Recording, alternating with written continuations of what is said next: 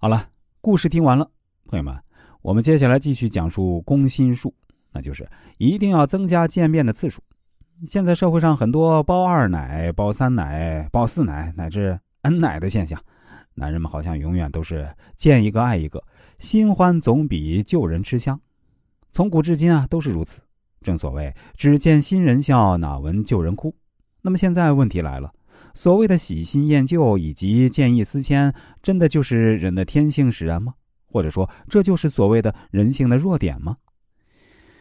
一位著名的心理学家查荣茨做了这样一个实验：先向被试验者出示了一些照片，有的出现了二十多次，有的出现了十多次，有的只出现了一两次，然后请被实验者评价对照片的喜爱程度。那结果发现啊，被试验者更喜欢那些看过很多次的熟悉照片。而那些只看过几次的新鲜照片，也就是说，看的次数增加了喜欢的程度。这对于越熟悉的东西就越喜欢的现象呢，心理学上称为是“多看效应”。人的心既坚强又柔弱，是一个很奇妙的存在。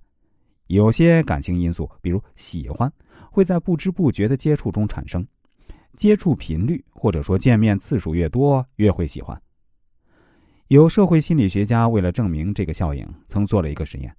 在一所大学的女生宿舍楼里，他们随机找了几个寝室，发给他们不同口味的饮料，然后要求这几个寝室的女生呢，可以以品尝饮料为理由，在这些寝室间相互走动，但见面时啊不得交谈。一段时间后啊，心理学家评价他们之间熟悉和喜欢的程度，结果发现，见面的次数越多，相互喜欢的程度就越大。见面的次数很少或根本没有，相互喜欢的程度也较低。闭上眼睛，仔细回想一下，我们对有些人的第一印象其实是非常一般的，但随着经常的接触，是不是会越看越顺眼，甚至会越来越喜欢呢？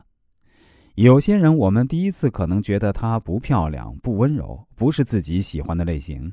但是却天天见，时间长了，是不是也会越看越觉得她很漂亮、可爱呢？为了更好的说明这个道理啊，下面我们也举个生活中的例子：聪聪、小华和明明三个人在高中念同一个班，当然这三个人都是化名哈。话说这三人彼此都成为很好的朋友，但是高考之后啊，聪聪和小华都考在了同一所大学读书，而明明则考到了另一所城市的一所大学里上学。